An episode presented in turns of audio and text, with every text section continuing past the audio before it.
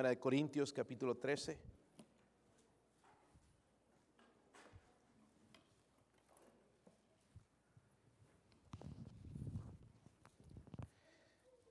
Primera de Corintios capítulo 13.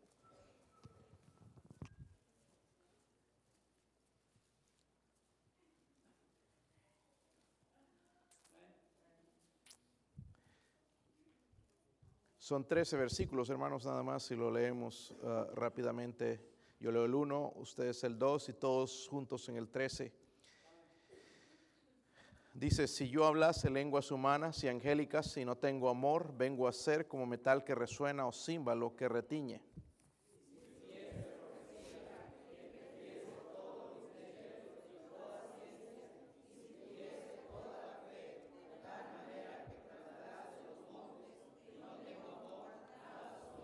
Se repartiese todos mis bienes para dar de comer a los pobres, y si entregase mi cuerpo para ser quemado y no tengo amor, de nada me sirve.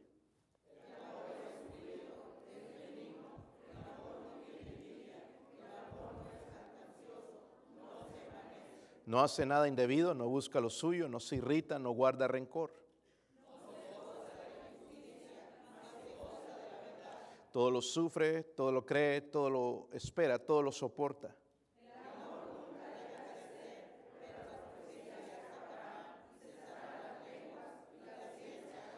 Porque en parte conocemos y en parte profetizamos.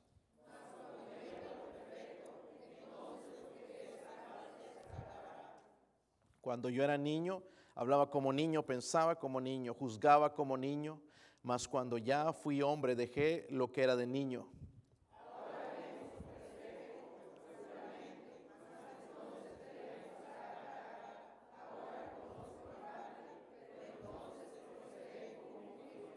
Todos, y ahora permanecen la fe, la esperanza y el amor.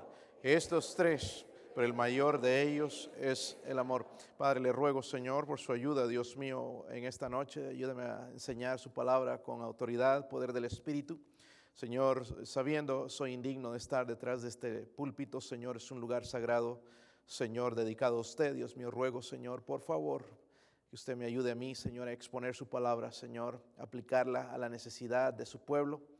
Señor, ruego que sea de ayuda, edificación. Señor, nos ayude a ser mejores cristianos, a ser más como Cristo, a ser un cuerpo, Señor, a ser un cuerpo, entender la diversidad, la unidad en nosotros, Señor, pero también madurar espiritualmente.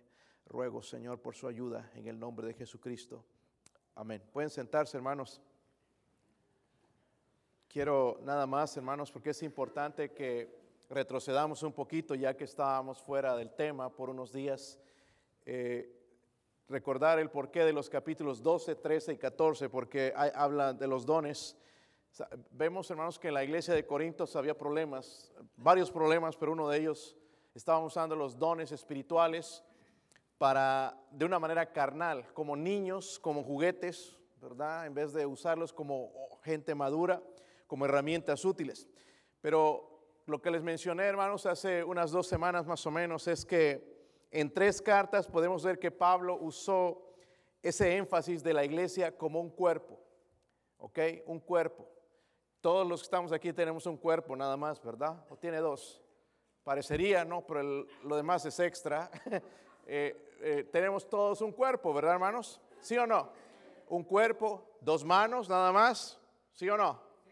¿Ok? Eh, dos pies, pieses, como dicen algunos. Eh, tenemos dos ojos, cada, cada uno de esos miembros, hermanos, es un cuerpo. ¿okay? Es importante saber que nosotros, la iglesia, aparte de ser la diversidad, hermanos, somos un cuerpo. Tenemos que ser un cuerpo, una unidad. Por ejemplo, en, en 1 Corintios 12, que ya nosotros vimos, habla de eso. El capítulo 13, que vamos a ver ahora, Romanos 12 también, y Efesios 4, Pablo, eh, inspirado por el Espíritu Santo, mencionando o hablando de la iglesia como un cuerpo. Y en cada uno de, esas, eh, de esos lugares, hermanos, habla de tres cualidades, tres cualidades que deben haber dentro de la iglesia. Uno es unidad, no sé si recuerdan eso, unidad. Gloria a Dios que poco a poco vamos logrando eso en nuestra iglesia. Amén. Hay iglesias que no se pueden ver ni en pintura algunos, pero unidad, Luego la diversidad, tiene que haber diversidad, no todos son predicadores o maestros, ¿verdad? O evangelistas, misioneros, hay diversidad en nuestra iglesia y eso es lo que tenemos que descubrir. Pero lo que muchas veces nos falta, hermanos, es madurez. Somos inmaduros, quizás como la iglesia, a pesar de ser adultos, pero eran inmaduros en este sentido espiritual. Hace unas semanas hablamos de esto, de la unidad, luego de la diversidad de los dones, la diferencia de dones, habían lenguas, había profecías, había diferentes dones de, ciencia, etcétera, etcétera, que en un momentito les voy a tratar, hermanos, de, recordar. Pero el factor, hermanos, que va a equilibrar entre esa unidad y la diversidad es la madurez. Es importante la madurez, tiene que haber la madurez.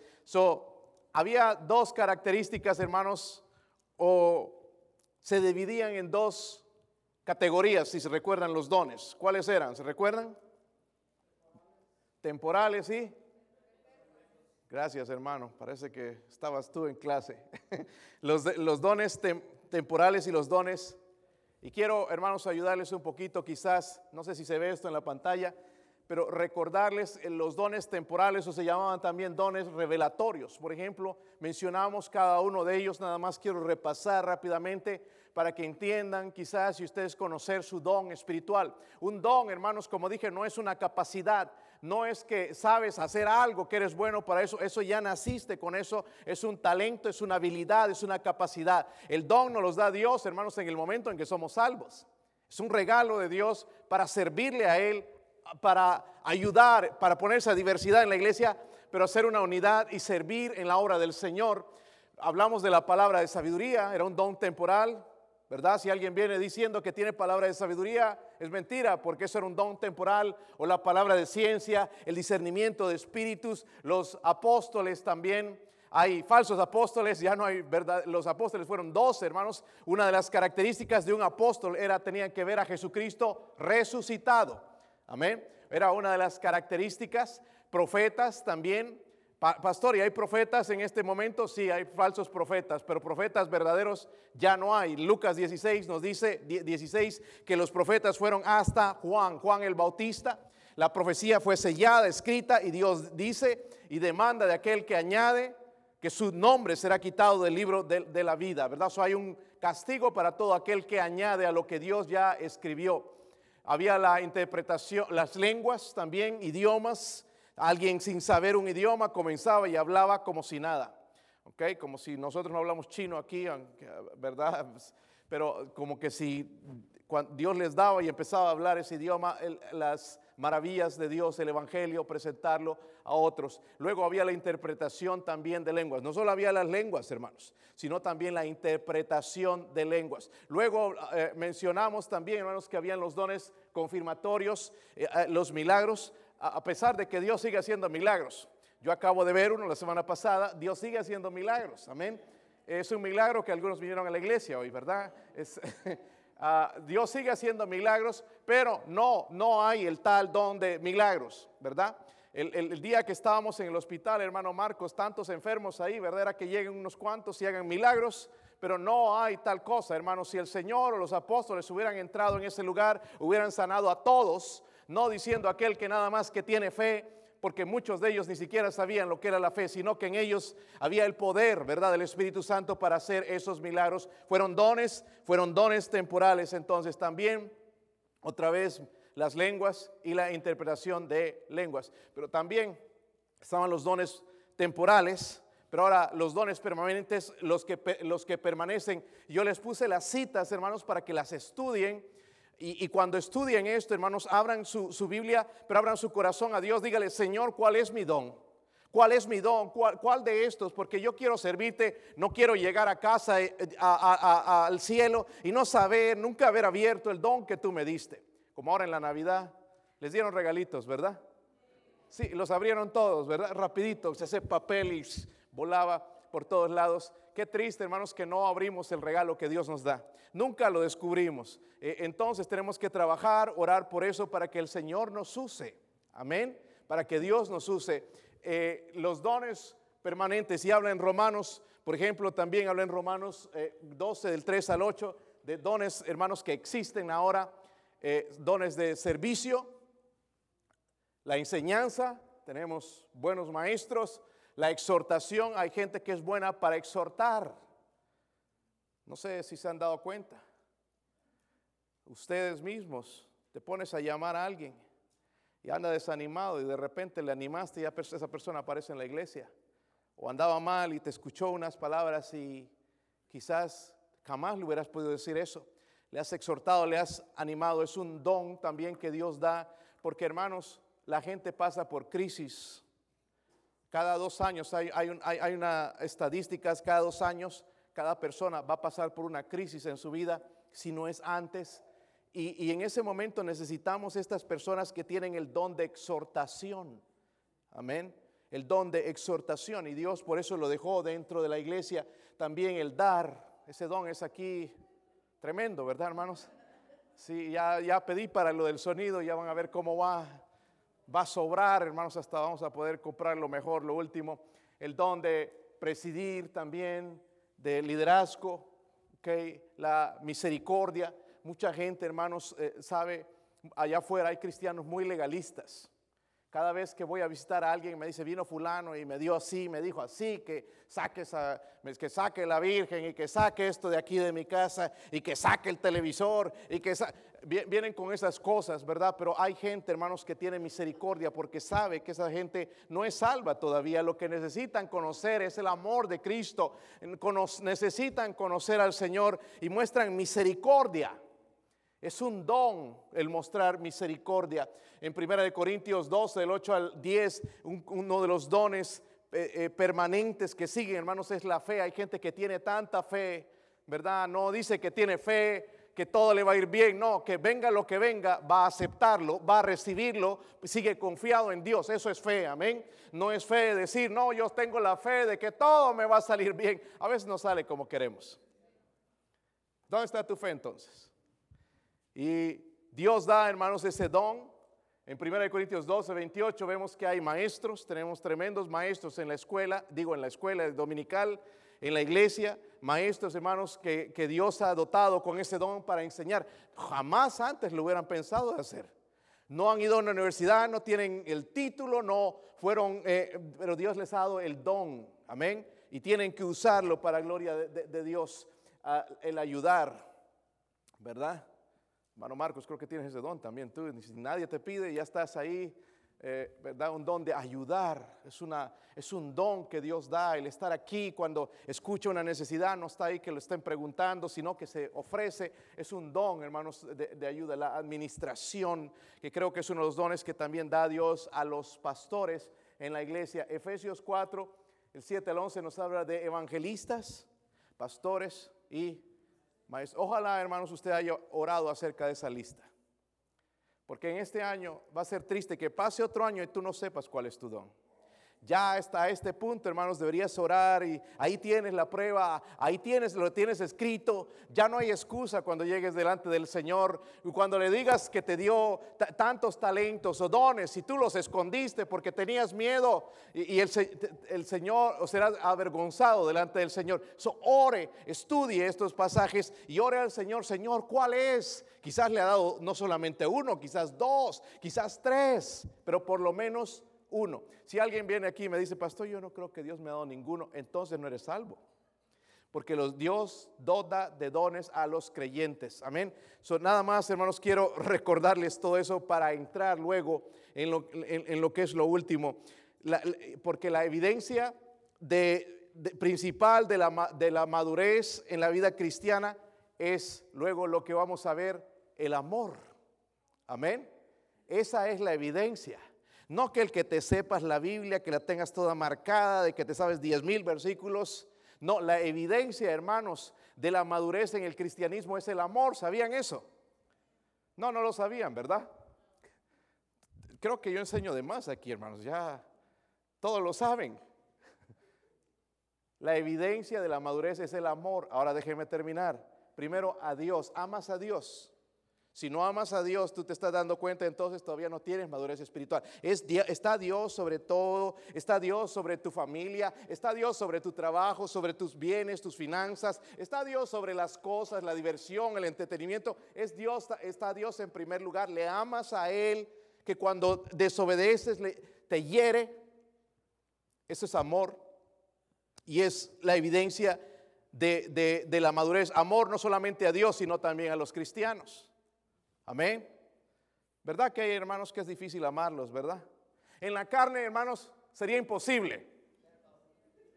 Y tú estás pensando en mí y yo en ti. Estoy bromeando. Es imposible. Estoy tratando de despertar. Algunos estaban por. Ya hasta el dedo se iban a meter la boca para chuparlo. Ah, hay gente, hermanos, que honestamente en la carne es imposible. ¿Verdad? Pero Dios nos da eso, hermanos, que Él nos da dentro de nosotros ese don, hermanos, de amar. Amén.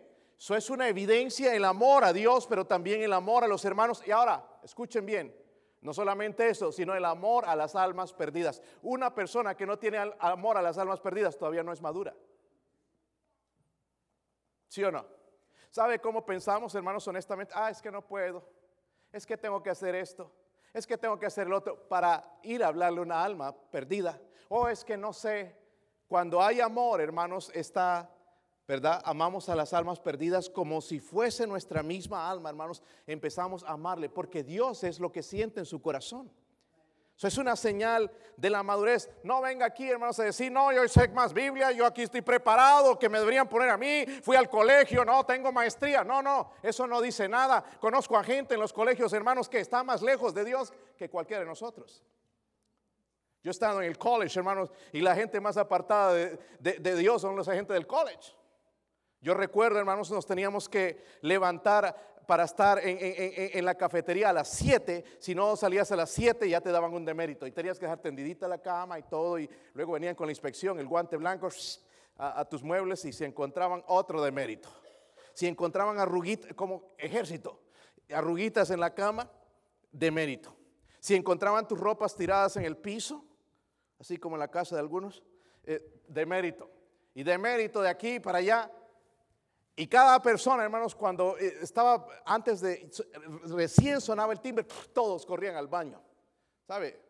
Había alguno que llegaba tarde porque nada más teníamos dos baños ahí y éramos varios estudiantes. Entonces, a ver, anda, apúrate. Lo que hacía yo, hermanos, levantarme a lo mejor temprano para poder entrar y no tener problemas. Entonces ya estar dentro, cuando sonaba esa campana, estar dentro de la cafetería y no recibir deméritos. Eh, falta de disciplina también. Pero nos falta, hermanos, de verdad el amor, amor hacia Dios, amor entre hermanos y amor hacia las almas perdidas. Ahora, hay tres características en este capítulo que se mencionan y cuando aplicamos ese, ese amor a los dones, esto es lo que va a hacer, hermanos. Quiero que vayan conmigo al, al capítulo 13, versículo 1, otra vez.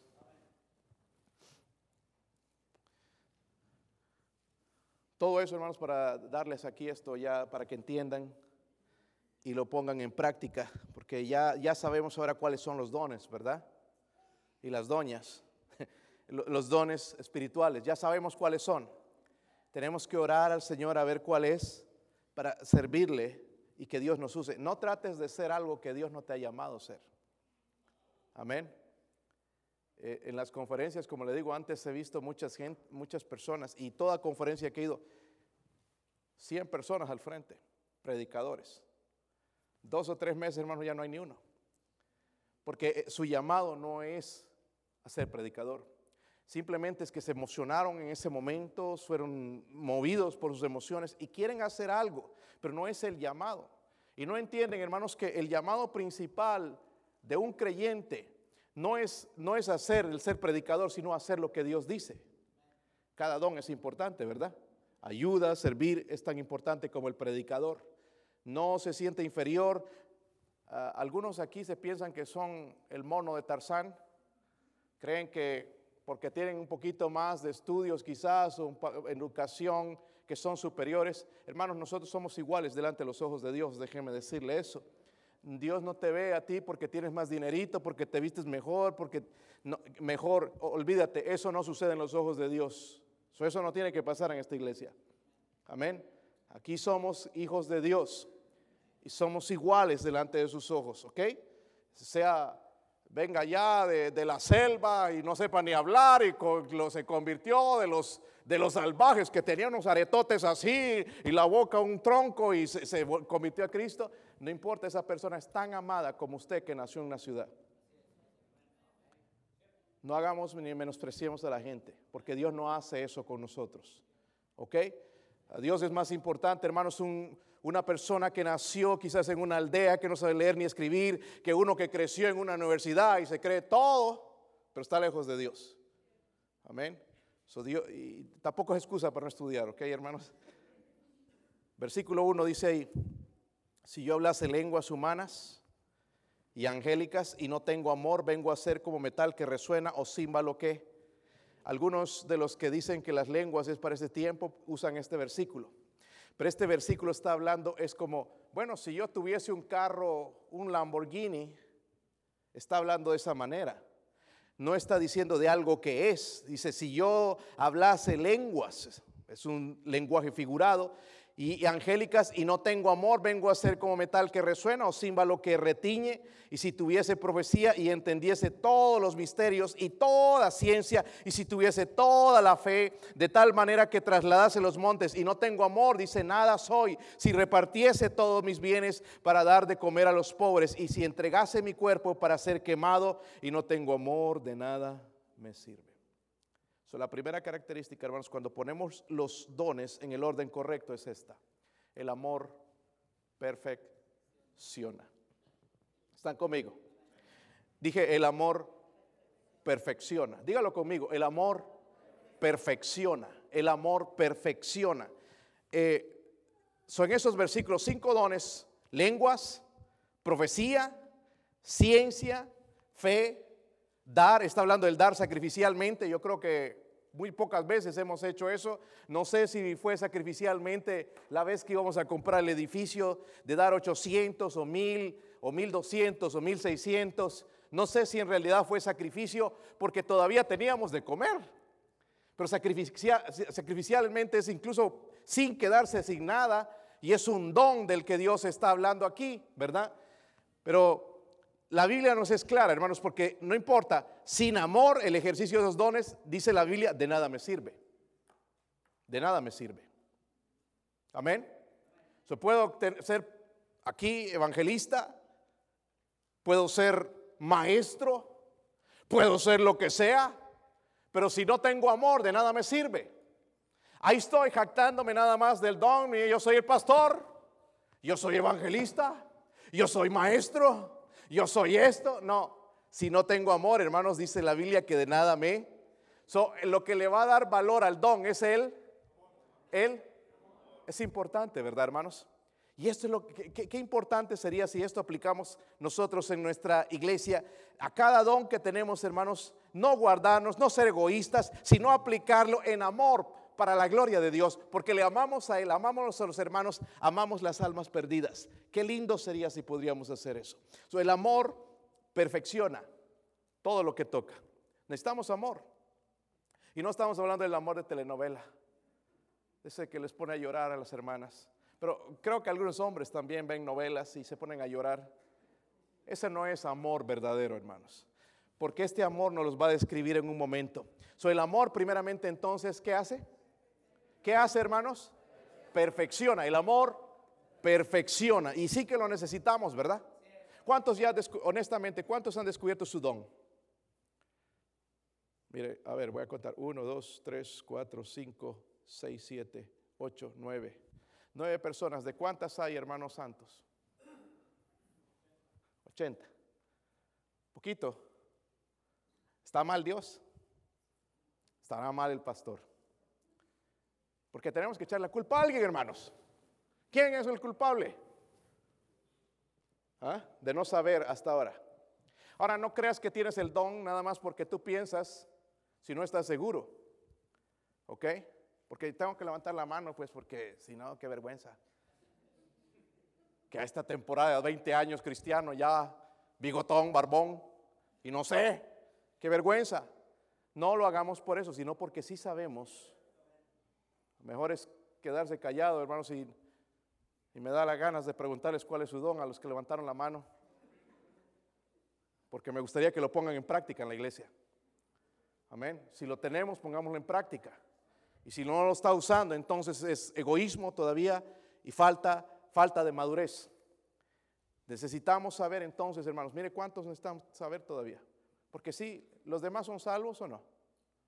A ver, podría ver sus manos, hermanos. Es lindo ser salvo, ¿verdad? Gloria a Dios, ¿verdad? Levante sus manos y diga aleluya. Está ventilando. No, no, no, no, hay ni gozo ni alegría del ser salvo. No podemos ni levantar, la levantamos porque me da vergüenza de que digan, ya tantos años y piensan que sí soy cristiano. Es más, soy miembro bautizado. Pero si es salvo, usted tiene un don. ¿No le gustaría saberlo? Es más, su pastor, hermanos, quisiera saber este año, por la misericordia de Dios, cuál es su don. ¿Cómo podemos aplicarlo? ¿Cuántas cosas haríamos en la iglesia si cada quien supiera cuál es su don espiritual? ahí estaba la lista, hermanos. Ya la saben. Se les quedó en la cabeza, ¿verdad? Vamos a ver. El amor entonces. El amor. Número dos, versículo 4. Mira lo que dice. El amor es que. Ay, por eso sufro mucho, pastor. Yo sufro, sufro. Todo. Hermanos, todos nosotros tenemos, nuestro cristianismo es bien, bien torcido. Ah, escucho a cristianos pecando de ignorancia, ahora con esto de la guerra, eh, tirándole duro a Estados Unidos por matar a Soleimani. Soleimani, hermanos, es un terrorista. Es descendiente de los hijos enemigos de Israel, los que Israel no quisieron matar. Pero hay cristianos, ah, es que no matarás. Eh, no matarás en la Biblia, hermano, está para nosotros personalmente. Porque ya en Romanos 13 dice que la autoridad se le ha dado la espada para castigar al malo. Eso ya es como nación. Amén. Qué, qué lindo sería si empezamos a entender las escrituras y no aplicarla mal cuando no entendemos o cuando nos conviene. Tenemos que usarla en la manera en que Dios la escribió. Amén. Eso era algo extra porque cuando ven sufrido ahí estaría pensando, yo toda mi vida ha sido puro sufrimiento. Mercado de lágrimas. El amor es sufrido, es que más. Lean conmigo, hermanos, por favor. Si vienen sin baterías, a mí me da ganas de tirar la toalla también. Así que dice, el amor es benigno, el amor no tiene qué. ¿Y por qué tiene envidia? No tiene envidia, dice, el amor no es qué no se envanece, no hace nada indebido, no busca lo suyo, no se irrita, no guarda rencor, no se goza de la injusticia, más se goza de qué? Todo lo sufre, todo lo cree, todo lo espera, todo lo soporta. Hermanos, viendo esos versículos, ¿qué ve usted ahí? ¿Ah? Yo lo que puedo ver ahí, hermanos, no es a mí, a Cristo. ¿Verdad? Porque Él, es todo esto. Ah, mire, por eso les digo, hermano, lea la Biblia, porque tú con leyendo la Biblia aprendes a conocer a, Cristo. Por ejemplo, sufrido, benigno, ¿cómo es Él? Él no es envidioso, ¿verdad? No es jactancioso, no se envanece, no hace nada indebido, no busca lo suyo, no se irrita, no guarda rencor. Ese es nuestro Señor. Pero nuestro Señor nos ha sellado con algo que se llama el Espíritu Santo. Y uno de los, del fruto del Espíritu Santo es Amor. Amor, ¿verdad? Eso es lo que la, Biblia dice. So, el amor primeramente perfecciona. Número dos, el amor produce. Miren en 1 Corintios 8, están cerquita, hermanos, están cerquita, no sea flojo, mueva la Biblia. 1 Corintios 8. Algunos la cierran, ahí se quedan nada más. Dice, en cuanto a lo sacrificado a los ídolos, Primera de Corintios.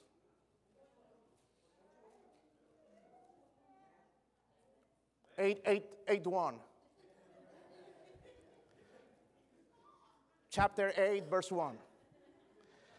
En cuanto a lo sacrificado a los ídolos, sabemos que todos tenemos que. Todos no creo. El conocimiento que. Miren, el amor que. produce, el amor edifica, amén. El amor. So, ¿Cuál es el propósito del amor entonces? O de los dones espirituales. Es edificar. Y se los puedo probar, hermanos, ahí rápidamente en 1 Corintios 12, versículo 7.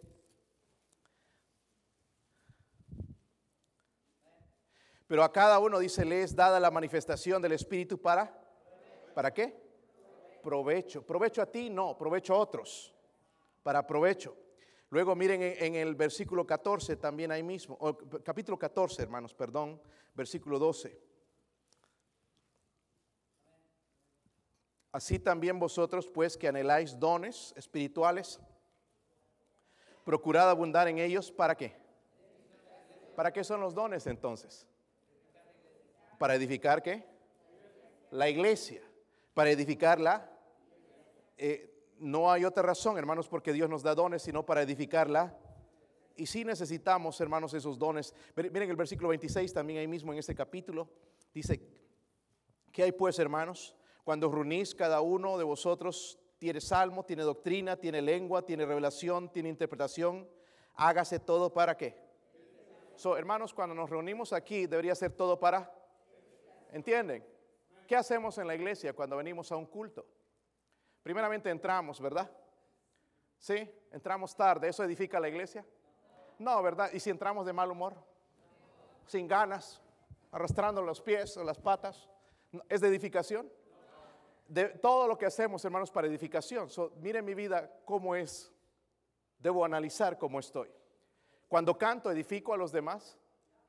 ¿O no? Es que yo no canto porque no me gusta esa canción. Cantamos, hermanos, para edificación de la iglesia. Cantamos primeramente para glorificar a Dios, pero segundo, hermanos, para, para edificación de la... ¿Para qué damos nuestros diezmos y ofrendas? Para edificación de la iglesia. el beneficio no es a nosotros, es para la iglesia. Amén. Eh, es algo que tenemos que entender. Noten el versículo 5, volviendo al capítulo 13. Primeramente dice, no hace qué, nada indebido. Oh, hermanos, y cuando nos hacen algo estamos buscando venganza. ¿Verdad? Saben, hermanos, que muchas veces lo que hablan de nosotros no es ni la mitad de la verdad. Somos peores de lo que dicen. Yo he aprendido a aceptar de esa manera, hermanos. Si están diciendo algo de mí, pues soy peor de lo que ellos piensan. Si lo veo así, hermanos, pueden decir lo que les pega la gana y no hacer yo nada indebido contra esa persona. El amor dice, no, están ahí, no busca lo suyo. Uh. Y hoy, imagínense cuando pidamos el dinero. Es que no necesito para esto, es que la luz, es que esto, el otro, nosotros el gas y esto, el otro. No búscalo trata, hermanos, de, agradar siempre a Dios, especialmente, ¿verdad? No sé qué. Hermanos que, wow, parecen fósforos. Le dices algo, una chispa, hermanos, parece gasolina de avión. Cienden. Pero el amor dice, no sé, no guarda qué. O sea, que saca esas cosas de su corazón, ¿ok? No guarda. Es cierto que la gente que nos hace mal, hermanos, ni debería, a veces algunos que hacen daño, por ejemplo, una persona que abusa o algo así, eh, sí, eh, ya no la odiamos ni tenemos rencor, pero es difícil que yo vaya a tener confianza en esa persona. No, confundan las cosas. Ve, pastor, usted mismo lo está diciendo que no tiene que guardar rencor. Sí, pero hay gente que las cuales no se puede tener confianza. ¿Verdad? ¿Sí o no? Si alguien se robó el dinero y lo nombras tesorero, ¿qué? Ay, es que usted no perdona, pastor, no. No es eso, hermanos, sino que ya no se puede tener confianza. Si lo hemos perdonado, no guardamos rencor. Dice la Biblia, no guarda rencor, ¿verdad? Significa que no tiene registro de ofensas. Esa palabra es interesante, hermanos, porque muchos de nosotros decimos que hemos perdonado, pero cuando ya se vuelve a, alguna discusión, empezamos a sacar otra vez. Esa persona nunca ha olvidado la ofensas. Tiene, tiene un registro ahí, quizás una libreta, búscala escondida. Oh, eh, eh, en tal año me hizo esto y en tal año este otro y lo tiene todo apuntado, todo registrado en su mente. Pero el amor dice no guarda qué. Hermanos, no es como Dios es con nosotros. Es más, váyase a Efesios 4:32. Efesios 4:32. Dice ahí, antes sed benignos unos con otros, luego dice misericordiosos, perdonándonos unos a otros. Miren esto, como Dios también os perdonó a vosotros en Cristo. Saben, estoy discipulando a una persona con el libro de Efesios. He visto el cambio, hermanos, qué tremendo. Y me estaba contando esta mañana, eh, es una persona, un americano, le he estado hablando de él, orar por él, el cambio en esta persona, qué cosas, ahora que veo todo esto, wow, porque me dijo, ¿cuál es el mejor libro para el matrimonio? Un libro recomendado. Y hermanos, la verdad que el mejor libro es la Biblia estaba orando un ratito y pensaba, Señor, ¿cuál es? ¿Qué, qué libro le doy? Efesios. Efesios es perfecto. Si tú haces lo que Efesios dice y entiendes de dónde Dios nos sacó, dice que nos salvó cuando estábamos muertos en nuestros delitos y pecados. Somos redimidos, somos perdonados. Estaban cantando ustedes, somos adoptados por nuestro Señor. ¡Qué gran bendición! Ahora dice, sed llenos entonces del Espíritu Santo. Si aplicamos eso en nuestro matrimonio, va a estar bien. ¿Verdad? Creo que eso le, ha ayudado a él y a perdonar también a su esposa. La, eh, la Biblia dice en, 1 Pedro 4:8, ante todo tened entre vosotros ferviente amor, porque el amor cubrirá multitud de pecados. ¿Saben? Cuando amamos, olvidamos esas cosas. ¿Sí o no? Porque cuando no conocíamos a Cristo, no, es que eso es imperdonable. Lo que hiciste no se hace jamás a nadie. Eso no se, ni Dios lo perdona. No, no es así. El amor, dice, cubrirá la multitud de pecados. Qué interesante, hermanos, si nosotros entonces nos llenamos de amor, nos va a edificar, va a producir en nuestra vida, eh, va a edificar la iglesia. Y por último, miren el versículo 8. ¿Están ahí? El amor nunca es por eso, hermanos, cuando se casa, no esté diciendo, ay, la amo. Y a los tres meses ya se quiere divorciar. Y no que la amabas, eso porque no es amor.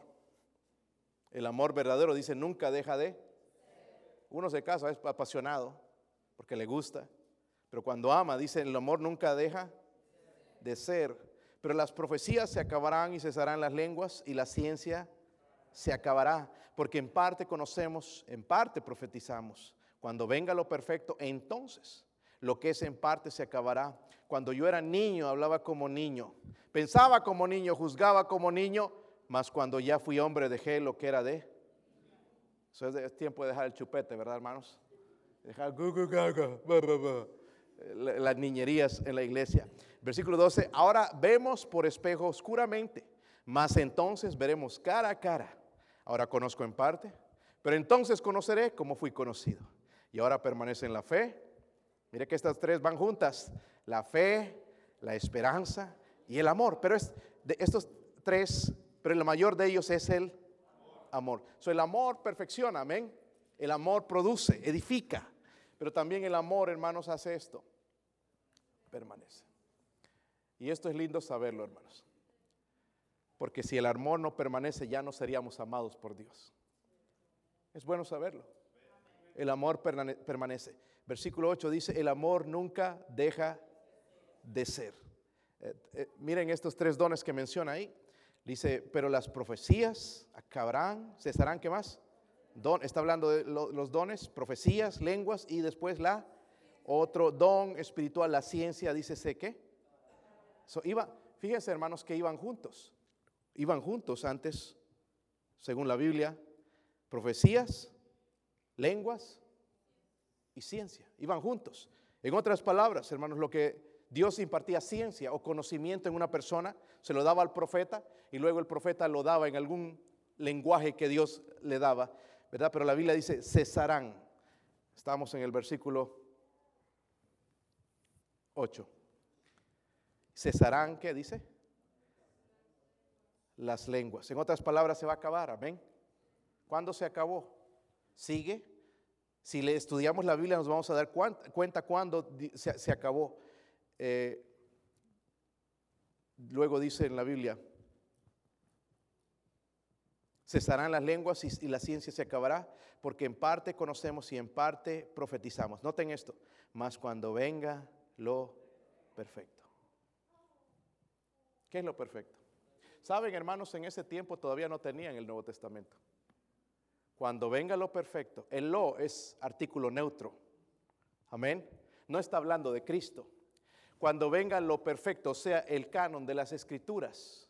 Porque esto fue dado por señales, hermanos, para aquellos tiempos, para verificar el mensaje de Dios, darle la autoridad que necesitaba. Pero dice, cuando venga lo perfecto, o sea, la palabra de Dios, ya no tenemos necesidad de esos dones revelatorios o confirmatorios, porque la palabra de Dios está en nuestras manos. Sí, dice que, que, la profecía, la ciencia, las lenguas, todo eso se va a acabar, pero el amor permanece.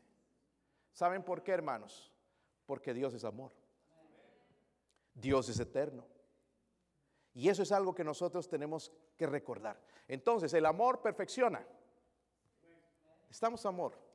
Sí que bueno que tienes dones, que eres tremendo para hacer tales cosas. Incluso, hermanos, aplicándolo un poquito en nuestros las cosas que somos buenos para hacer. Por ejemplo, construcción o lo que tú sepas hacer. Son cosas, hermanos, que también serían buenas si nosotros aplicamos amor. ¿Verdad? Porque muchas veces lo hacemos nada más para ganar, pero ¿qué, ¿qué, más si haríamos eso para ganar también el corazón de Dios? ¿Verdad? ¿Y lo podemos aplicar aquí? obviamente que sí, hermanos. ¿Verdad? Ah, perfecciona, luego produce o edifica. Está edificando tu don espiritual, aquellos que levantaron sus manos. ¿Está edificando ese don espiritual a tu familia? Porque es fácil levantar la mano. ¿Sí o no? Para que no me digan que soy como los demás. Somos bien orgullosos. Y, pero si en realidad levanté mi mano, entonces ahora mi, mi pregunta debería ser, ¿estoy edificando a alguien más? ¿Alguien está siendo edificado con ese don? Si no, quizás ese no es mi don o lo estoy usando de una manera egoísta o sin amor. Amén.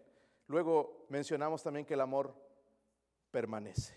El amor nunca deja de ser. Hablamos, hermanos, la unidad, la diversidad, la madurez.